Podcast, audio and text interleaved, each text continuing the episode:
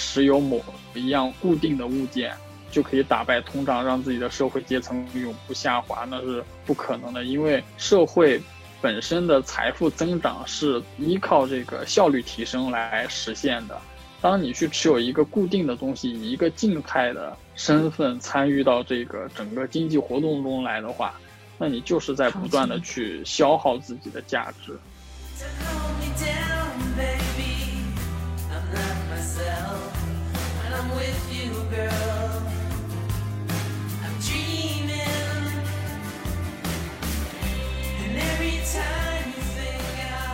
我所指的呃，做多权益资产最最核心、最最重要的，其实也就是优质的股票，或者说，呃，指数基金吧。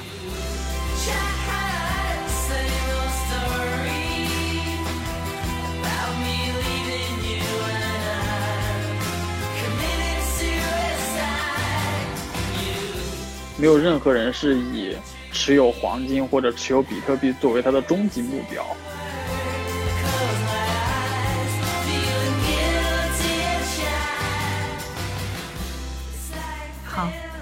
那我们就开始。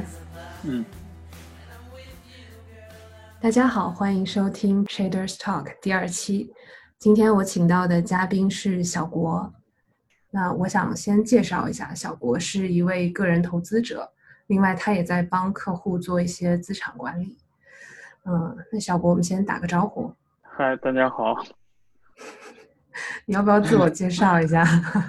呃，我叫呃，我本名叫魏国，呃，姓魏，保卫的魏，国家的国。呃，因为。呃，很多人都不知道有魏这个姓，所以在我介绍完名字之后，还会再去问我一下，说我姓什么，所以我就养成了这个习惯，在介绍的时候去强调一下我是姓魏这个事情。然后，呃，我的个人经历其实是非常简单的，在呃我本科毕业之前就一直是在当学生，然后呃在本科。呃，读书的过程中就，呃，有接触到做投资这个事情，然后也是因为，呃，当时的一些这个机缘巧合，所以最后就在毕业之后没有选择去工作，而是继续去做投资。我个人有一个最大的特点就是好奇心特别强，我对呃数学、物理和哲学方面的话题都有非常大的好奇心。所以我会在网上去找各种各样的，呃，去讨论这些话题的资源，然后去，呃，充实一下我的好奇心。然后我本科是学数学专业的，所以我对数学方面相比我对这个物理和哲学方面是，呃，相对更有优势一点。嗯，你是打算自己一溜讲下去，还是我先提问一下？呃，你提问一下吧。好，那我提问一下啊，小郭，我比较好奇的是，啊，你对投资的兴趣是什么时候开始的？因为你刚刚像你刚刚介绍的，你大学的时候学数学，那你应该是在大学甚至更早，应该就对投资有兴趣了，是这样吗？呃，其实并没有，我在大学呃里面会接触到投资，单纯是因为当时我对一个词特别。呃，感兴趣，就是我想知道期权到底是一个什么样的东西，因为它对当时的我来说是很难去理解，说什么样的东西是一个期权。然后我就是经过多方呃查找资料之后，慢慢的了解了期权是一个带有期限的权利这样一个概念。那我当然就想要去继续进行更深入的了解，说那。呃，这样的一个权利，它具体是怎么样去计算价格的，以及说，那为什么市场上会有，呃，一个权利这样子的东西再去买卖？就是说，你是从大学的时候开始了解，但不一定那个叫兴趣，是这样吗？对，应该说我对投资的了解起始于我对一个词语的好奇心，然后我在对这个有了一定的。基础知识了解之后，才开始觉得说可以来试一下去做这个投资。然后也是因为当时我在呃读书过程中，父母有给我的一些呃这个呃，可能下一学期的学费和生活费之类的，哦，然后放在放在我的银行账户上面，那我就觉得说，那可以拿这笔钱出来去试一下，呃，做投资是一个什么样的感觉。啊，那你不怕把自己生活费搞没了吗？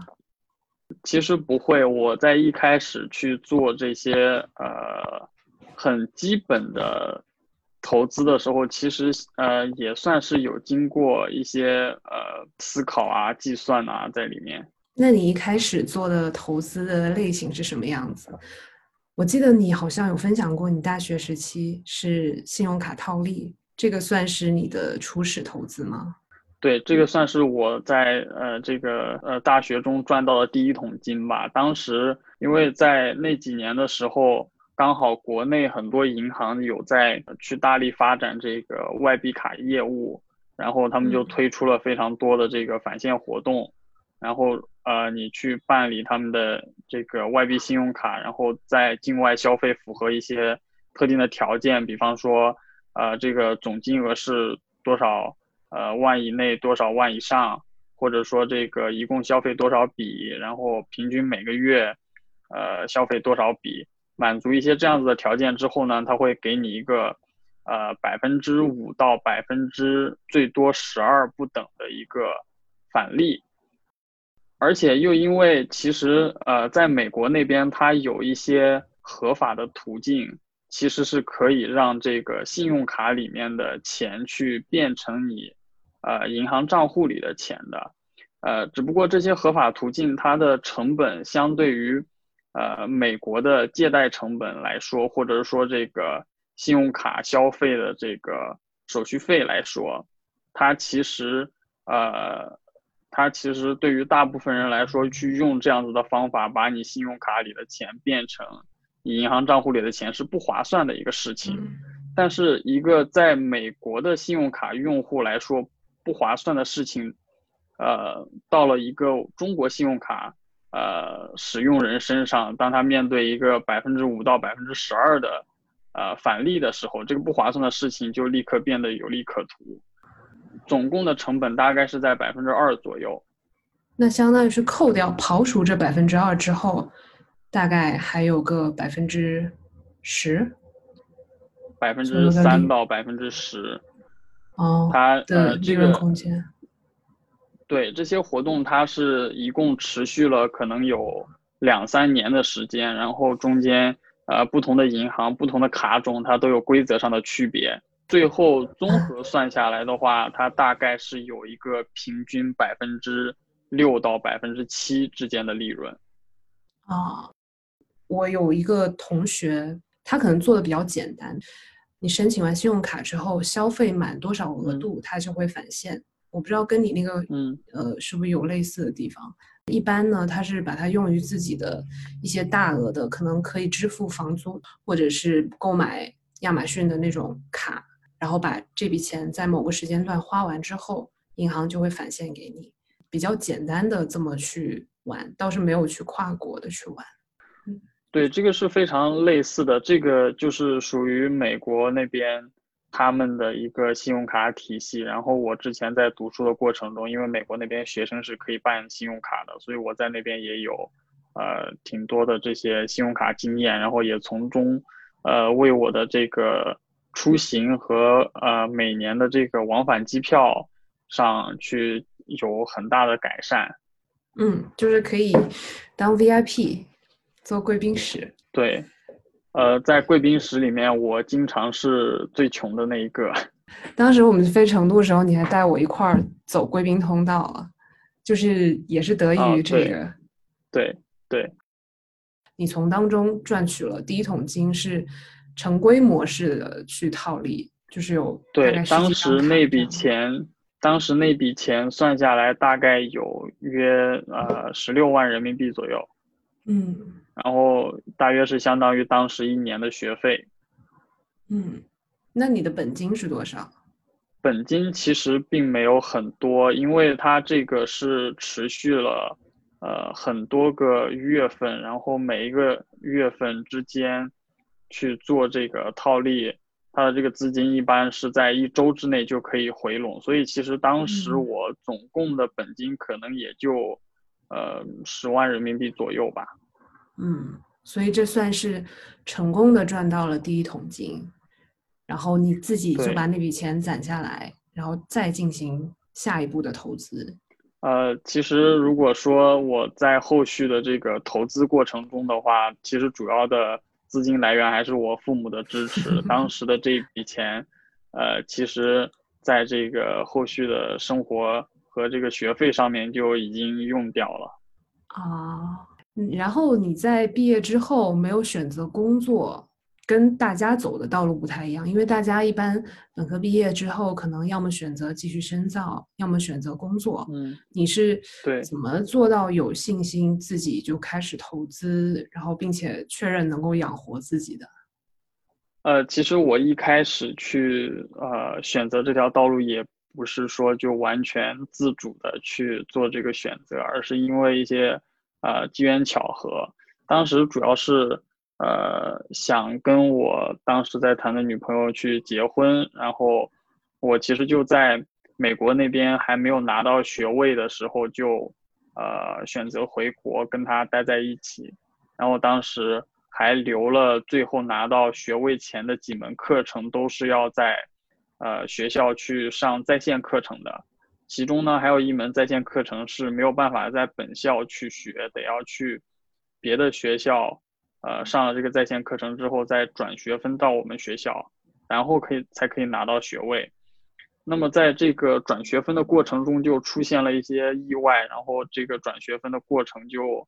呃拖延了比较久，最终导致我的这个学位是迟迟拿不到。然后我拿不到学位的情况下，同时在国内又没有这个呃学位认证，那么。在我我以一个高中学历去找工作的话，本身也是，呃非常困难的。而同时在这段时间之内，呃，这个我在美股上面的投资又遇上了一个美股的牛市，那最后我就决定说，那，呃，其实这样算下来，感觉我在投资上的收益也不差。那我希望说以这个。去做投资来养活我跟我的家人。哦，那你是在呃大学时期赚到了第一桶金之后就开始投资美股，就是相当于是在毕业之前就开始投资美股啊？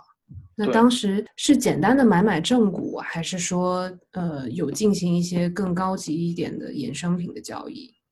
呃，我当时有稍微买一些这个呃期权，然后会在期权上去做一些。啊，比较简单的日历套利。嗯，当时是你刚呃开始学期权感兴趣之后，自学了一段时间期权相关的知识，然后就开始试验了，是吗？对，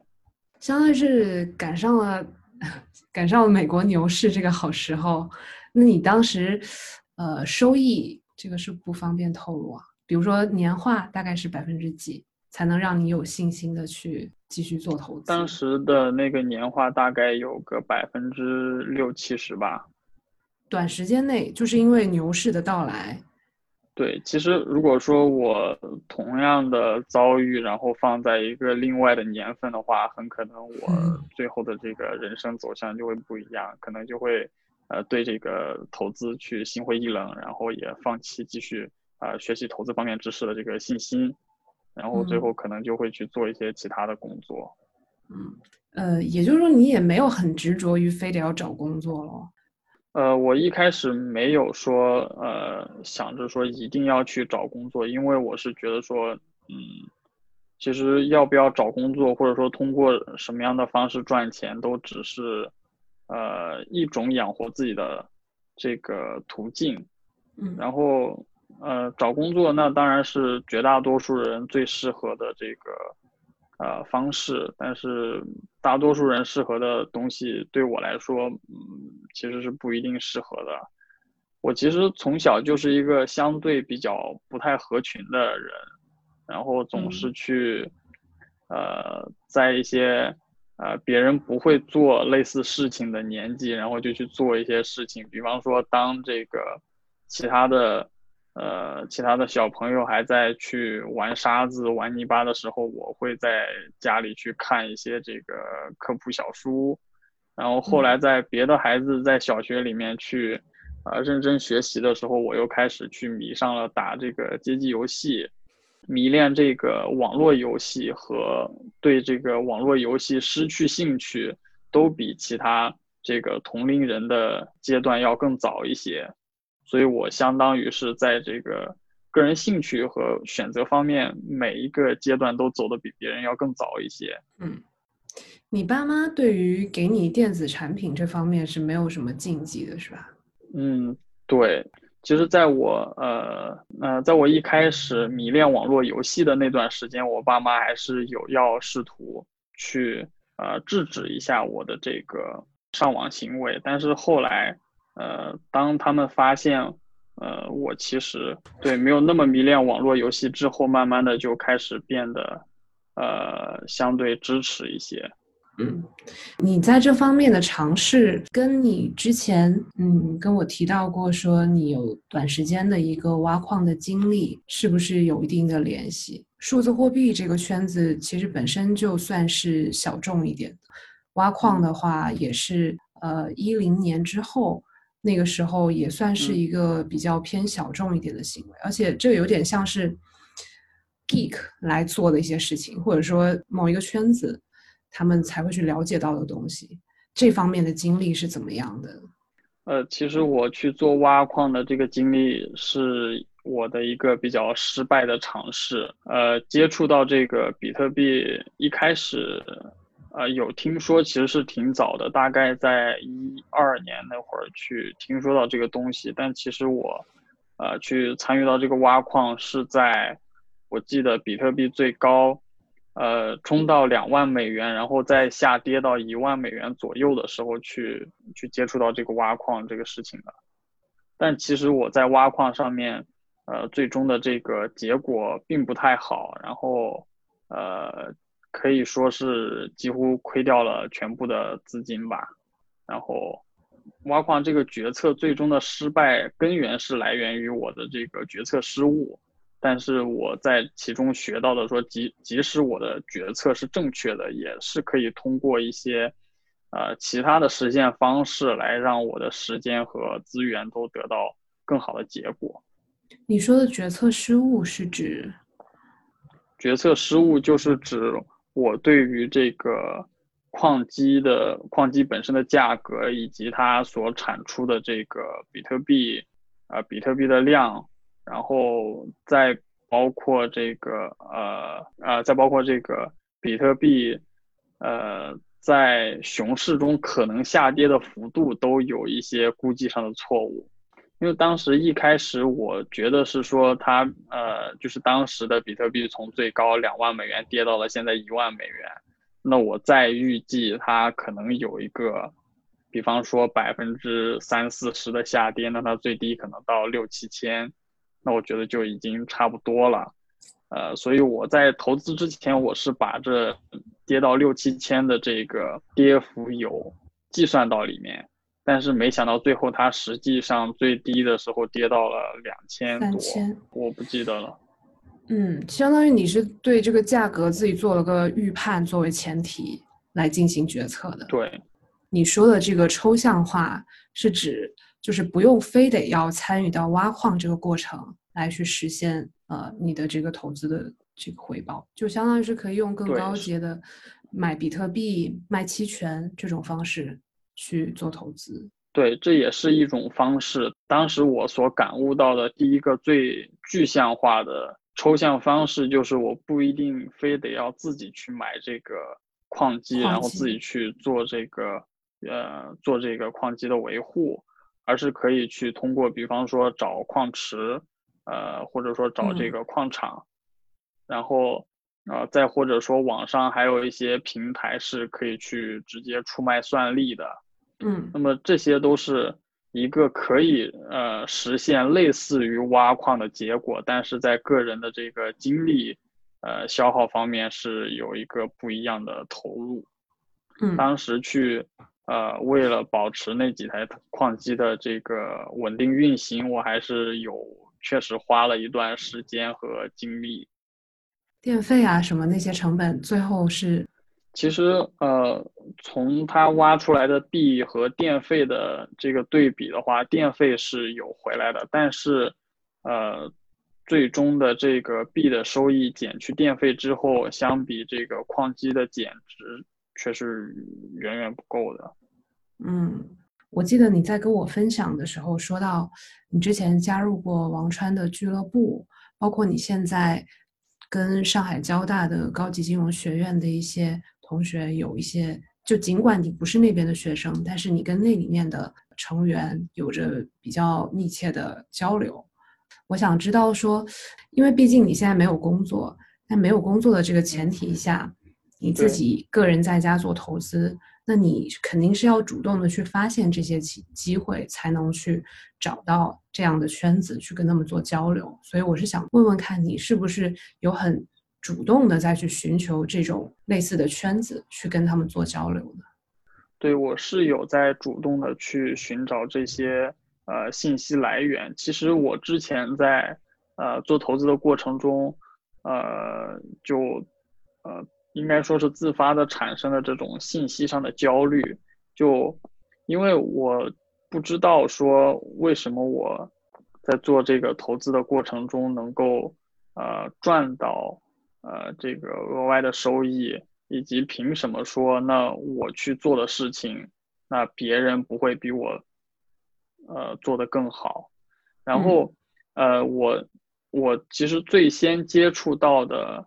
这个。应该说是投资俱乐部是王川的那个投资俱乐部。嗯，我其实，在呃学生时代就有关注过，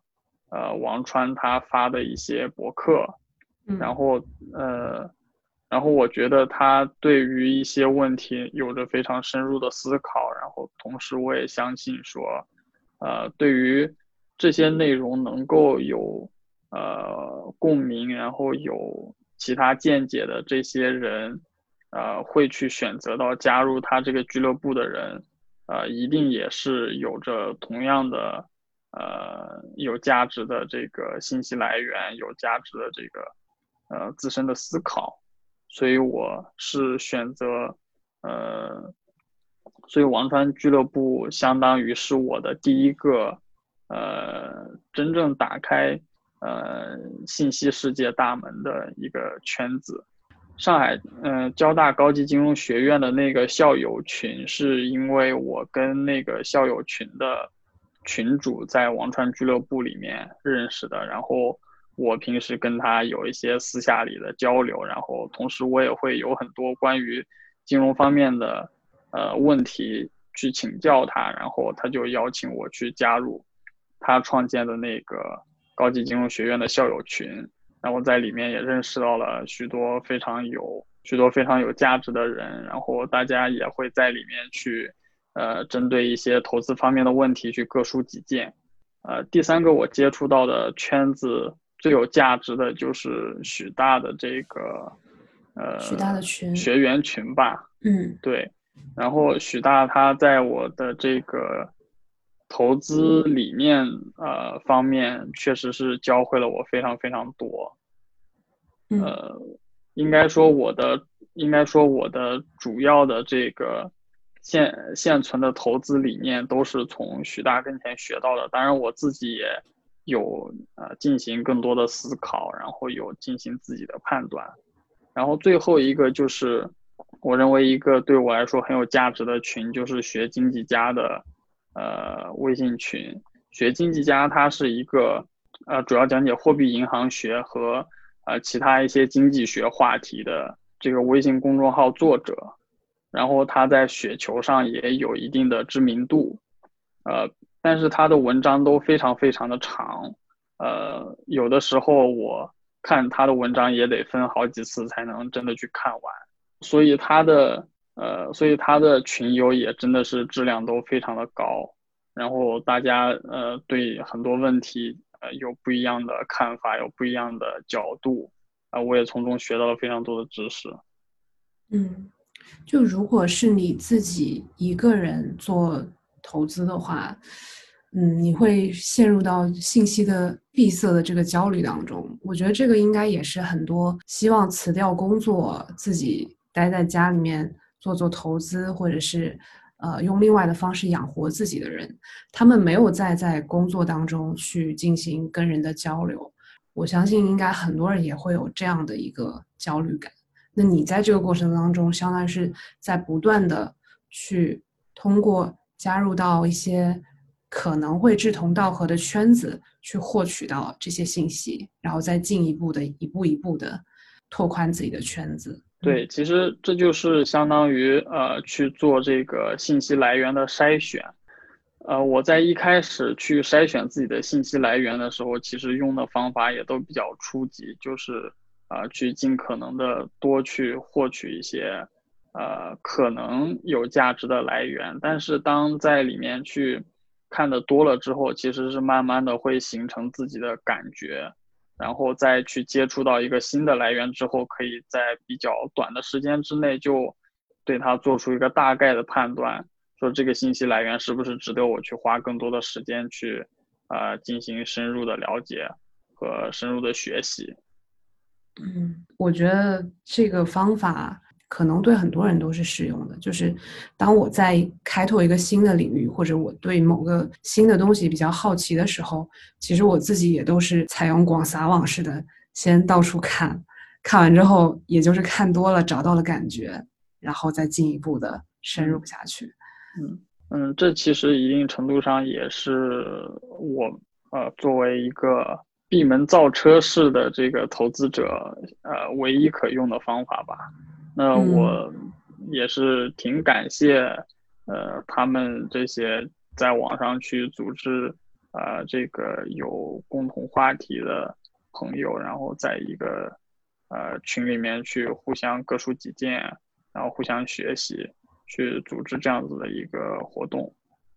你刚刚说的你自己做投资，然后自己去主动获取。这类的信息去寻找这相近的圈层，跟在学校学出来的，包括读到研究生或者博士，然后再去进行投资，你认为这两条道路有什么区别，或者对你来说，你更 prefer 哪一种？或者说再让你选一次的话，如果你有机会的话，你会不会还是去学校去精进自己的，呃，比如说期权方面的知识？如果我有机会的话，当然还是希望能够再去学校里面去，呃，继续学习，因为学校里面其实是一个学习理论方面知识非常，呃，好的地方。然后，虽然说有些人他会认为学校的知识都不切实际，然后没有脚踏实地的有一些，呃，很直接的指导性作用。但其实我在投资过程中，慢慢的是有感悟到，呃，当你对一个投资决策或者说投资呃工具进行深入思考、深入分析之后，它总是会遇到一些其实只有在学校里面学习过理论知识之后，才能得出呃一个正确呃看法，或者说一个相对比较准确的答案的这样子的一个结果。你是说类似于推导过程吗？不一定单纯是公式的推导，比方说，呃，比如说对于期权的一些呃高阶希腊字母的理解，可能就需要对它可能就需要去呃对这个呃计算过程有一个比较深入的了解，它才能有一个准确的感知。再比方说，在这个期权定价方面。呃，可能有一些人会听说过这个风险中性测度定价。呃，风险中性测度这个东西，我是觉得说，对于了解了这个概念之后，对于我，呃，怎么样去理解这个期权市场是有着非常大的帮助的。我想，我比较好奇，就是期权的高阶字母希腊字母，对于你现在的投资，就相当于是你已经考虑到高阶字母这个层面了吗？对。因为呃，其实我们在去看一个期权组合的时候，最主要的一般大家都是看这个，比方说，delta、gamma、呃、vega、theta 这些，嗯，呃，呃，这个肉一般大家都不考虑，因为这个相对而言啊，对于期权价格的影响是比较小的，并且利率本身现在在这个世界上主流市场里面，利率目前都是处于零的位置。嗯，但是就是刚刚我讲的那几个字母，其实都是相对比较简单的，然后静态的一个对期权组合的刻画。当你想要对呃，你的期权在接下来一个月或者说更长时间之内的变化，去有一个呃更准确的预预期或者说感知的话，那就不不得不去考虑到其他一些更高阶的字母变化。呃，再比方说，再比方说我在呃这个投资过程中，其实有一些呃这个投资组合是依靠。呃，黑天鹅期权来建立的。那么黑天鹅期权在黑天鹅到来的时候，它的表现如何，是非常依赖于呃它的伽马的变化。但是我们一般都只去看伽马它本身作为 delta 的导数，会帮助我们来预估这个 delta 的变化情况。但是伽马本身的变化情况，我们却并没有一个很好的刻画。那呃去。那去了解伽马在不同状态下的变化，对于一个黑天鹅期权是，呃，买贵了还是买的很划算，它就是一个比较重要的参考指标。嗯，像之前，呃，群里面有个同学配出来了，嗯，那几个出街的字母都是正的，就特别的就是正西塔跟，呃，正正 delta、正伽马这几种。那就可能是在更高阶的希腊字母上面是有自己的暴露的，只不过我们在初阶这个是这个是一定在呃高阶字母上是有暴露的，因为不可能说它呃呃是在有正西塔的同时又有正伽马。嗯，所以你的期权学习是啊？你说。嗯啊，没事，我刚本来想补充一句，说在动态的环境下 是不可能有的，只是说那现在刚刚好，可能对，可能刚好那个点配出来是一点点，嗯嗯，所以你的期权学习是从大学开始感兴趣，大学毕业之后逐渐精进到呃现在这个程度，那这个过程当中是怎么样不断的去加深或者精进自己对期权的理解呢？这个就是依赖于我去用这个网上的搜索工具，然后包括跟许大群里这个学员互相之间的讨论，然后再比方说自己去每天对着这个啊盈投证券的这个交易平台 TWS，然后去做这个各种各样期权的呃搭配，然后去看他们的价格，然后。并且银透的 TWS 上面还有一个功能，就是可以让你去，呃，预测在未来，呃，比方说某一个日期，他们这个标的物价格有着百分之五或者百分之十的变化的时候，他们的这些希腊字母都会怎样去变化，然后去呃，就是那个不断的去模拟，然后学习。哦，不是，What if portfolio？对。嗯，关于你的个人经历，咱们就讲到这里。接下来，我是想从交易的部分去具体的讲，包括选择标的、选择哪个市场、选择什么金融产品、选择什么衍生品，甚至交易的方法等等。我觉得可以讲的维度还挺多。我们先从最基本的选择标的开始。嗯，从广泛的意义上讲，选择标的的资产可以有很多种。就我们熟悉的资产而言，嗯，有这个以黄金为代表的贵金属，啊，有以比特币为代表的数字货币，然后还有平时我们持有的，比如说房地产啊、土地啊、汽车啊，或者甚至停车位，然后包括我们常见的股票、长短期的国债等等等等。持有货币本身不动，都可能都是一种自己的某种投资观念的影射。那你在选择这个你具体要投资的资产方面，你是怎么样做考虑的？或者说，就我刚刚列的一些比较有代表性的投资，呃，投资产品来看，你是怎么样去进行筛选？去选择你想把你的流动资金投放到哪一个资产类别里面呢？呃，其实总的而言，我选择的就是去做多有收益的权益资产，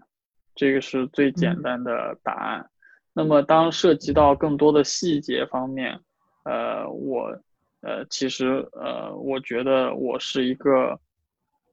我觉得我算是一个在呃衍生品市场里面去活跃的价值投资者，我是非常信奉。呃，巴菲特所推崇的那一套价值投资理念的，就在你刚刚提到的这些投资品里面，呃，其中有两个是巴菲特特别呃不推荐的，一个就是黄金，还有一个就是 Bitcoin。比特币。对，呃，那么我认为这两个呃这两个标的物作为投资品来说的话，首先它们是没有内在价值的。我讲的这个内在价值，呃，不是指一个很精确的，呃，什么东西就应该卖多少钱，而是一个模糊的，呃，最终可以直接对某一个终端消费者产生效用的一个，呃，内在价值。啊，举个例子，就比方说，当我们吃到一个这个厨师做出来的好吃的饭菜，这个可以是。呃，有内在价值的，或者说我们用的这个智能手机，或者说呃一些这个艺术工作者他们去创作的这个艺术作品，然后直接给我们带来了愉悦的享受，这些都可以是内在价值。但是当这个事情放到黄金和比特币上的时候，它就不是，呃，它就没有一个内在价值的体现。黄金如果作为装饰品给女生带来了很大的愉悦效用，算不算？对，这可以算是一个呃作用，但是这个作用一定程度上其实是依赖于它本身的价格而展现出来的。如果说黄金本身是一个价格非常低的产品的话，那没有人会觉得说，呃，把它放在自己的身上，它会产到一个。产生一个装饰的作用。总而言之，就是说，呃，我去选择投资品的话，首先这个投资品它必须是要有内在价值的。如果说它是一个没有内在价值的东西，它只是作为一个交易的中介，呃的话，那我就不会去选择它作为一个投资品，因为没有任何人是，没有任何人是以。持有黄金或者持有比特币作为它的终极目标，终极目标当然是一定要去产生某种消费者的效应、效用，呃，比如说一顿饭也好，或者说一个工具也好，或者说，呃一，呃或者或者是说一个，嗯，呃，我我又卡壳了。哦，没没事儿，这个你刚刚已经解释过了，嗯嗯，就相当于是你你要有实在的好处，而不是你持有它，嗯，因为你光持有黄金，你把它放在那儿，或者你呃钱包里有几个比特币，它并没有给你的呃你你产生一些实际的效用，所以你就觉得这个东西它是没有内在价值的，对，并且它本身还是有持有成本的，当你持有一个。黄金的时候，啊，你总归是要去找到一个安全的空间来去，呃，去放置它。呃，嗯，如果说是银行或者说央行去持有大量黄金的时候，对他们需要去找专门的建筑，然后这个建筑有维护成本，然后还需要找专门的人员来管理，然后需要去建立这个安防系统，去防止别人来抢走这个黄金。嗯，那么。我个人而言，其实对这个庞氏有一个定义，就是我认为，如果一样东西，这个买入人实现目的的唯一方法就是以更高的价格把它给卖出去的话，那这个东西，我认为它就叫庞氏。那么这个事情如果放在黄金和比特币上面的话，它就是一样的结果。我认为，以我的定义来讲，他们就是庞氏骗局。当然。大家可以不认可我的这个说法，可是，呃，在我的心里，他们就是这个样子。嗯，所以你是不可能去持有黄金和比特币的。包括你在股票上面，你也不会去买 gold、GLD 那些。对，嗯，对，呃，那么当在谈论比特币的时候，其实还有一个，呃，其实还有一个呃可能的方向，就是说，现在我们的这个区块链上，其实有很多的项目，他们号称自己是未来的呃交易所、未来的微博、未来的微信，或者说未来的银行。那么，当他们这些生意真的呃做成了之后，然后有了足够大的客户群体，然后能够产生稳定的盈利以后，他们确实也算是会变成一个成熟的权益资产。但是呢，他们现在呃，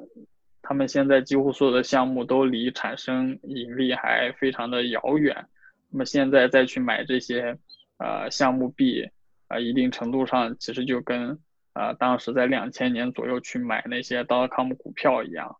我们不管是站在当时两千年的时间去往后看，或者是说我们现在去往回看，都能看到这个互联网是真的，呃，实实在在的改变了我们的生活。但是如果说放在一个投资者的角度来看的话，其实在当时两千年的时候去选择买那些股票，并不一定是一个真正明智的选择。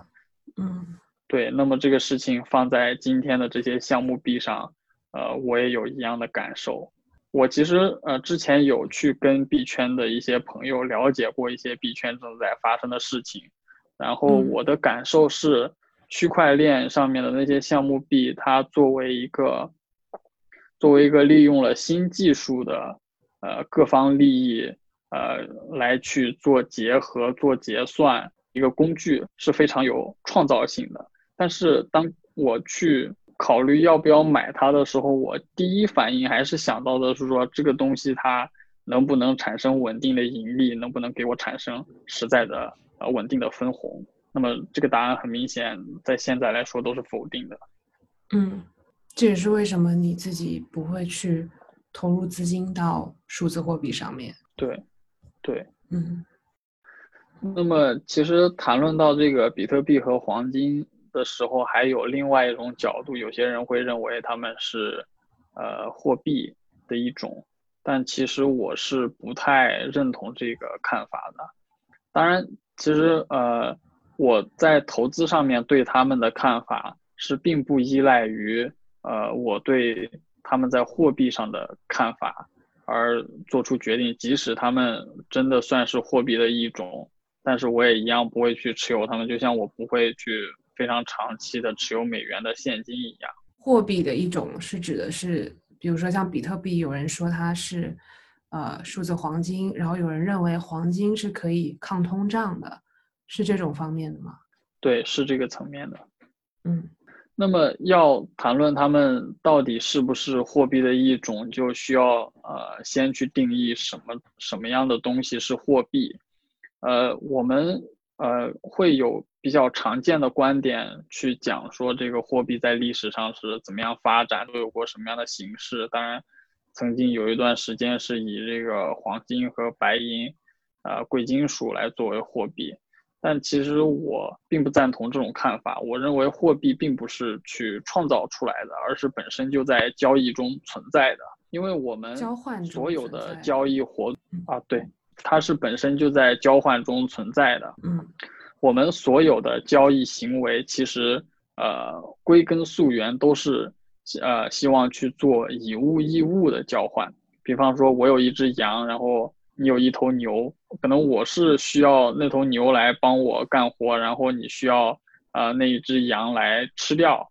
呃，那我们去呃交换这个牛和羊，就产生了这个交换的需求。但是，那在交换的过程中，呃，可能并不是这么高效。呃，当你持有一样物件的时候，你想要去，呃，换到一样你所想、你所需要的物件，但是对方并不一定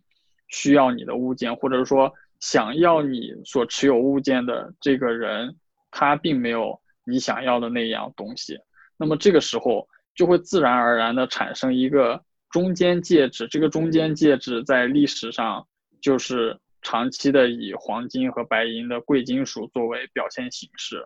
那么在任何的情况下，只要有足够多的交换行为产生，那么自然而然的，在这个交换行为中最高效的那个物品就会呃自动的变成这个中间介质的存在。嗯嗯，对。那么我们现在所使用的法币，呃，其实当你归根，呃，当你去探究它法币的本质的时候，你会发现其实它的本质是债。呃，如果说你持有的是银行的存款，那么很有可能你的这笔存款背后所对应的货币是某一个人从银行借款借出来的债务。那再或者说，如果你持有的是人民币的现金，那其实你的这一笔钱所对应的资产就是央行的资产负债表里面。所持有的某一样东西，有可能是中国的国债，也有可能是外汇，然后也有可能是黄金，然后也有可能是粮食储备或者说石油储备这样子的东西。嗯，这个这边可以放上许大的关于债务结构最简单的逻辑那几篇文章，我觉得许大说的挺清楚的。对，许大在对货币理论方面是我呃算是领呃算是。领路人啊，对，领路人啊，我记得许大好像有，还有一篇叫《债券》，那几篇都写的关于债市的，都写的很清楚。对我对于货币的理解，其实是从这里先开始的，然后呃，当然我在之后又对货币进行了一些更深入的学习。我对货币呃，最终的理解还是。通过我前面有提到的那个学经济家那里，对，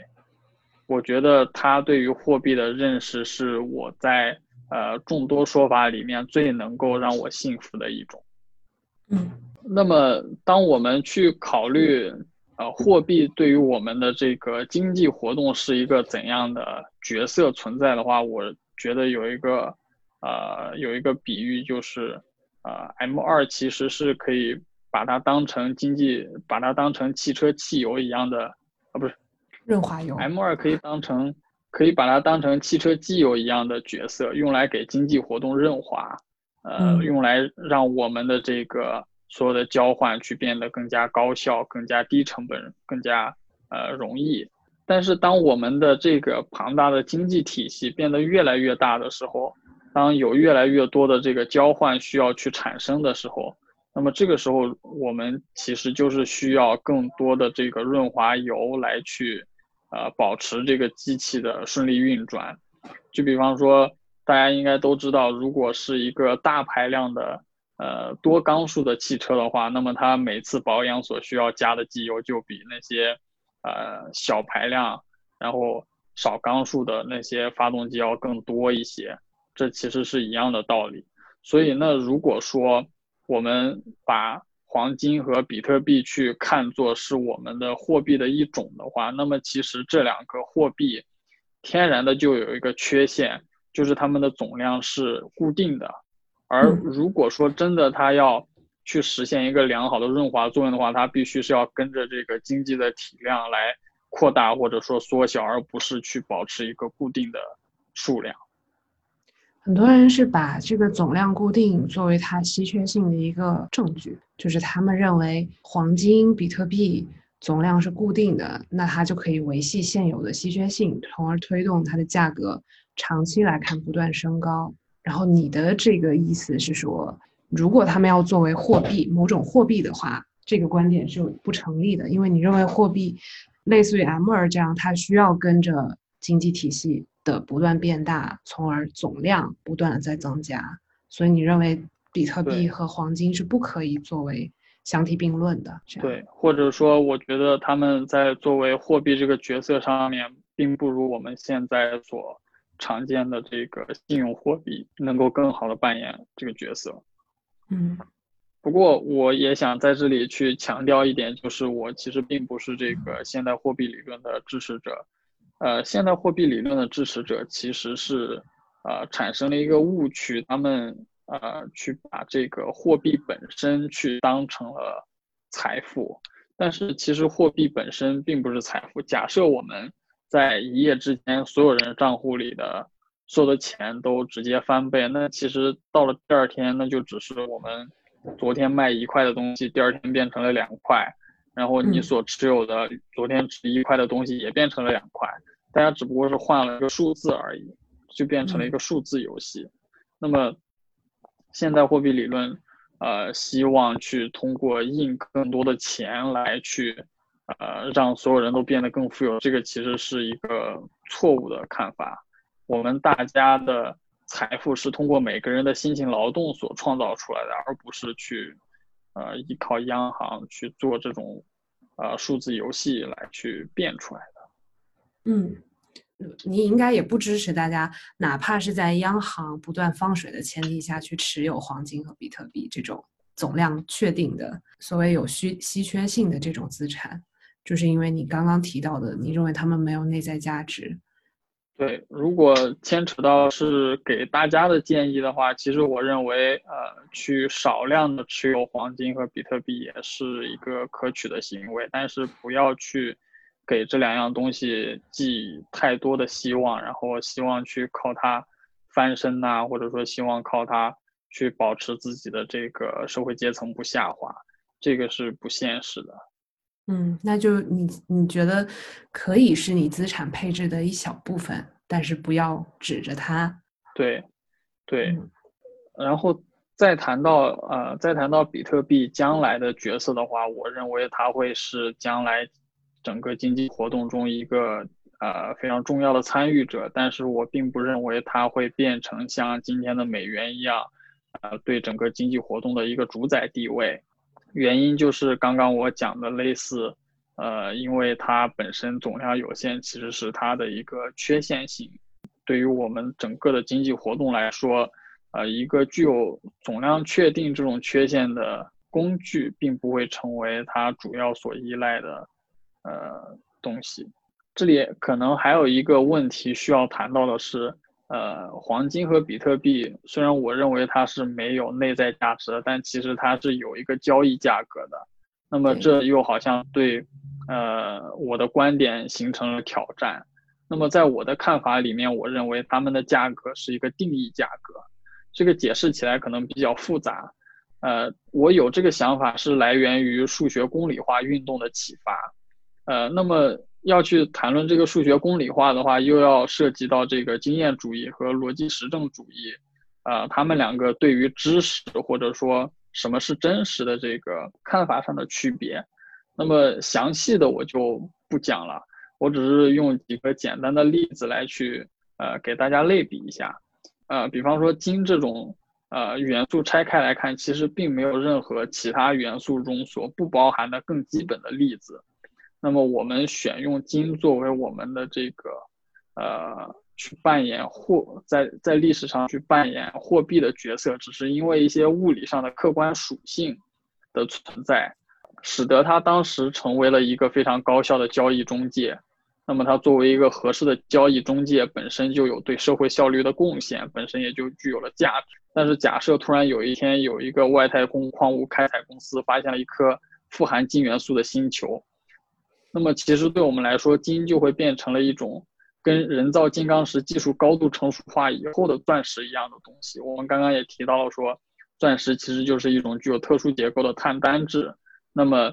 虽然说金这种元素我们没有办法通过核聚变来生产，因为它只可以通过超新星爆发那种特殊的条件才能从才能从更轻的元素来生成金元素。但是如果说那有一天这样子的事情真的发生了，那金对于我们来说也只不过是众多元素中的一种，它并没有什么特殊的地方。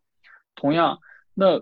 BTC 的总量改变也是非常困难的，但是它的价格的，呃，它的定义价格同样来源于现在有一大批的人选择相信 BTC 作为一个网络可以呃承载它的承载它的共识，然后去。选择去相信，把自己的这个财富放在 BTC 上，可以去，呃，实现这个抗通胀，或者是说实现财富增长的目的。但是如果说有一天所有人都不约而同的选择不再相信它，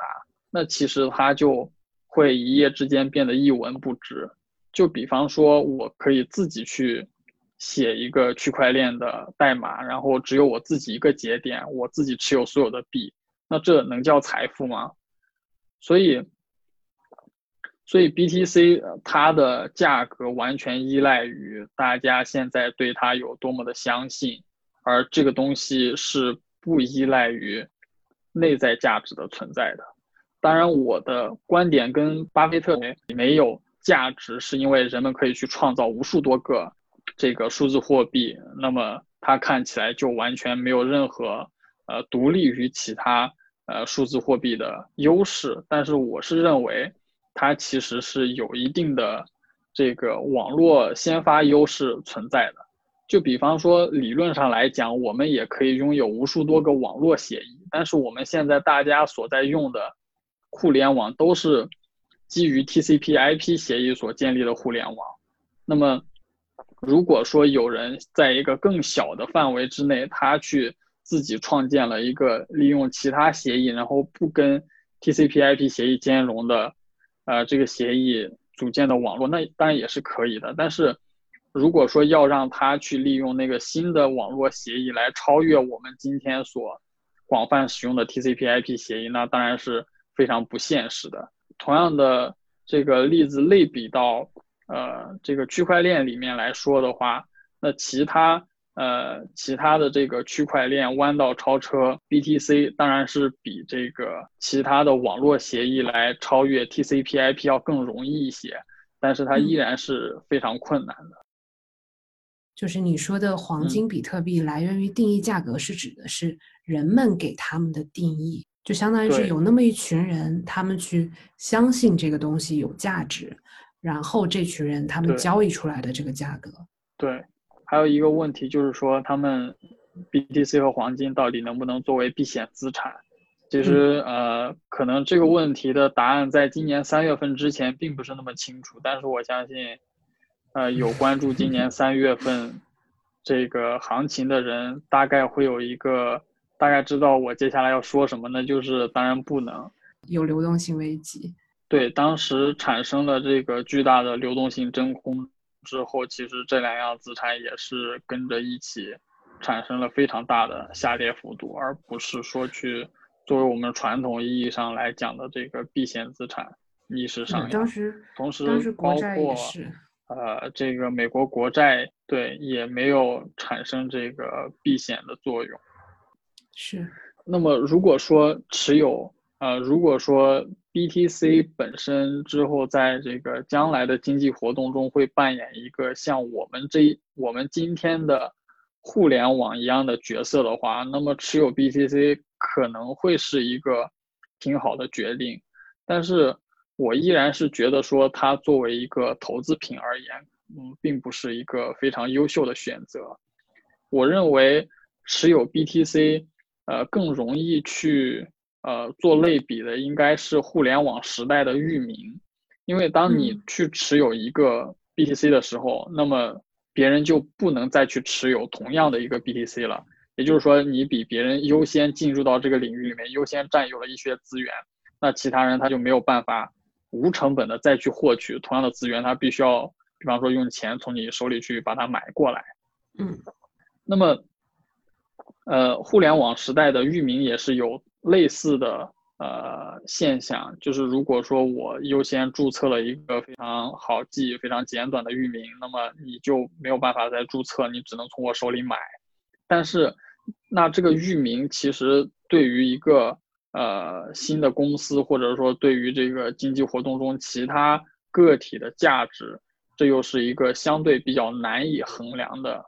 我认为，就是我认为比特币。呃，去跟这个域名去做类比，是去跟有一些人认为这个比特币可能代表将来人类几乎所有的财富总量去做这个对应。刚刚刚刚我们讲，刚刚我们讲的那个定义价格，跟这个域名其实也其实还是有一点区别的，因为当我去。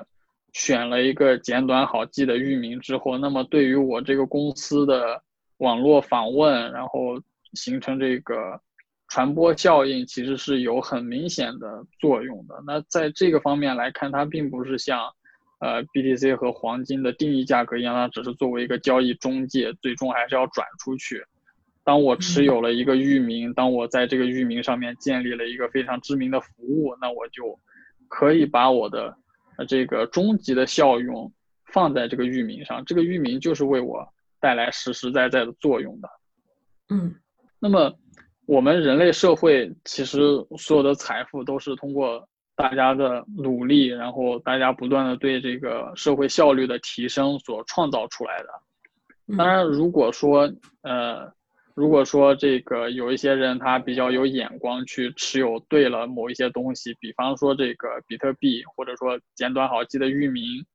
或者说一些古董、一些油画，那么有增值是应该的。但是如果你一定要说持有某一样固定的物件就可以打败通胀，让自己的社会阶层永不下滑，那是不可能的，因为社会本身的财富增长是。呃，依靠这个效率提升来实现的。当你去持有一个固定的东西，以一个静态的身份参与到这个整个经济活动中来的话，那你就是在不断的去消耗自己的价值。对，嗯，或者说长期来看，你不可能一直简单依靠持有某一样东西就可以让你跟着整个不断在提升效率的人类社会跟着一块儿跑赢通胀。就这个这个幻想是对，我觉得，对，我觉得，对，我觉得你总结的很好。其实我呃讲的没有很清楚，还是你总结的比较好。没事，你继续。对这一块算是讲完了。嗯，咱们刚刚说了对黄金、对比特币作为投资品的看法。我们刚刚还提到，比如说房地产、土地这一类的资产，因为我知道你是并不持有，或者说你之前持有过房子，但是你后来选择把它卖掉了。这个你是基于什么样的一个考虑呢？呃，其实我的房产到现在还没有完成出售，现在还在出售的过程中。那么我对房产的看法是，呃，我认为房产也还算是一个有正收益的资产。但是这个正收益是需要根据这个用证券分析的方法来去进行做估值的。当我们去呃给一项金融资产去做定价的时候，大家都是非常清楚，然后知道应该怎么样去计算。但是当呃这个标的物变成房子了之后，可能很多人就变得有些迷茫。尤其是这个房地产在过去十几年里面的牛市，然后让大家以为，呃，房产可以作为一个。老一辈的长辈们，他们经历过这十几年的房地产牛市之后，就对房地产感觉有一种特殊的迷信，就是他们认为一定要持有房地产，然后来实现这个抗通胀的这个功能。然后你是认为这个东西它是基于一定前提的，比如说基于过去十几年的牛市，你认为它是不可持续的吗？对我认为房产是房产的价格上涨是不可持续的，并且它其实作为一个财富的载体来说，目前来说它其实也是不合适的，因为用证券分析的方法来去对它进行估值的时候，我们需要考虑它作为一个资产它的收益率是多少，那么。我们都知道，呃，房产它首要的这个角色，它就是要去居住。那么我们怎么对它的居住价值估价呢？很明显就是去用它在市场上能够租出去的这个租金作为，呃，估值。嗯。那么除去居住以外，它还牵扯到一个居住稳定性的价值。当我是持有一个房产的话，我可以在这里想住多久住多久。而如果是租房子的话，那这个居住的稳定性很明显就不是那么有保障，同时呢，还牵扯到这个是不是可以把户口放在呃自己的住宅上面，呃，那么后两项的这个居住稳定性和户口的价值其实是并没有一个很呃简便的估值的方法。那有些人他可能觉得说居住的这个稳定性是非常非常重要的，他。只喜欢住自己的房子，他去住在这个租来的房子里，就会有一种心里不踏实的感觉。那么有一些人，就比方说对我来说，我是认为，如果我跟这个，呃，我跟这个租房的业主有签完，呃，这个完备的租房合同，然后同时他呃不会去对我呃居住的过程中进行一些干扰，或者说在这个呃大家合约到期的时候不会对我去进行一些进行一些阻挠之类的。那么我就认为居住的稳定性它所提供的价值就没有那么高。那么我对后两项的。估值是呃可以放到租金的百分之十，也就是说，当我去持有一个房产的时候，这个房产给我带来的收益大约是租金的百分之一百二十。有的人会觉得有一个房地产自己就有根了，如果说没有房子的话，他就没有安全感。就你不觉得这是个问题？呃，怎么说呢？就是我自己跟你的想法是相近的。但是我也能够理解为什么有人就是对于这方面一直有着根这种思想，就是认为，呃，租房子没有安全感，租房子是，呃，房子不是自己的东西，自己装修起来也不放心，自己待着总有一种安定不下来的感觉。我不知道这背后有没有受上一辈的呃家长的影响。就是因为上老一辈的人，他们经历过那个牛市之后，可能就是对于房地产的这个价值，我觉得有点过分估高了。包括现在房子，嗯，还富有了一些，还赋予了一些，比如说学区房啊，呃，等等这方面的这种价值，可能会让大家就更更加认为持有房地产是一个必选项，就是好像大家一生都是应该奔着这个。有房子、有车子等等这种大额的资产为目标的这一生，大概就是呃工作，然后把工资拿来养房贷，然后或者是买车子还车贷这样子。其实我的想法跟你更相近，就我觉得这样有点像是，嗯，束缚了自己吧。其实可以有更多的选项，并不是说必须要一定要持有这个东西。就我自己是存疑的。其实我们现在所持有的房地产本身，它只是呃，在一个租用的土地上建的一个呃，应该说一部分空间的这个呃使用权吧。其实如果说我们持有的这个房地产在呃建它的这一块土地的租借呃期限到期之后，是需要去再付一笔。这个新的土地出让金，然后才可以继续去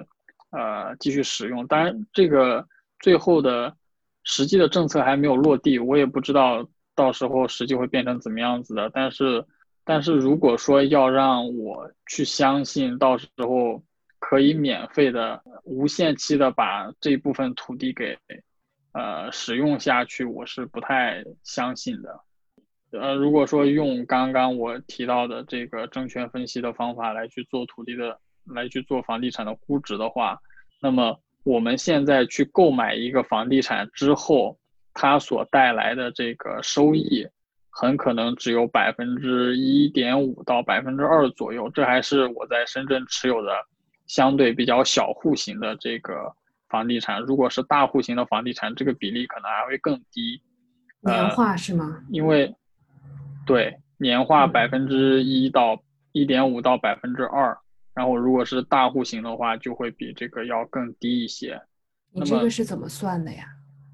呃，就是按照租金去除以现在的这个房地产售价。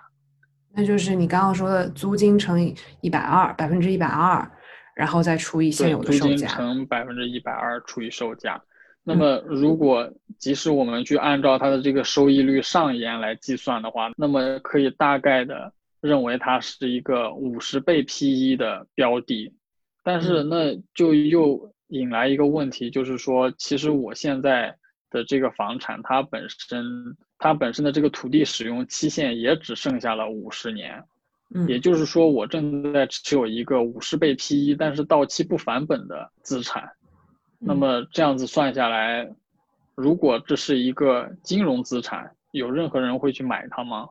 啊，并且如果说我们只是需要一个稳定的住所的话，其实可以呃通过法律上，然后对我们的这个租户权益啊有一个比较完善的保障。那么如果说我们要实现同样的居住条件的话，其实通过租房子的花费比买房子的花费要。低很多，那么我们一定要去买房子，最后支出的这个，啊，等一下，我我感觉有点乱了。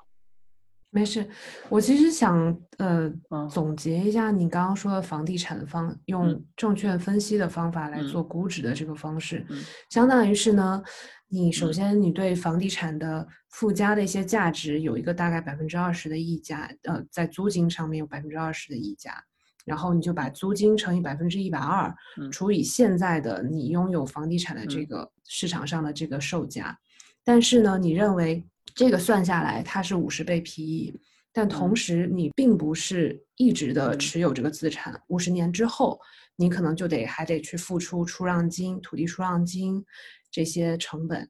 然后同时呢，你对于这个资产也并不是完全的拥有它，你是还要去贷款去呃去持有它，你你现在还得去还贷等等。对，并且呃，这个就又回到我。呃，之前已经提过的一个观点，就是说，当一个人持有一个资产，他实现目的的唯一方法就是把它以更高的价格卖出去，那么这就是一个庞氏。当然，有人可能会说，那我买了房子，我就是打算住一辈子，我没有打算要卖。但是如果说你明知道这个房子，明年会降百分之五，后年又会降百分之五，再后年又会降百分之五，呃，就一直这么降下去。那你会觉得说，我持有这个房子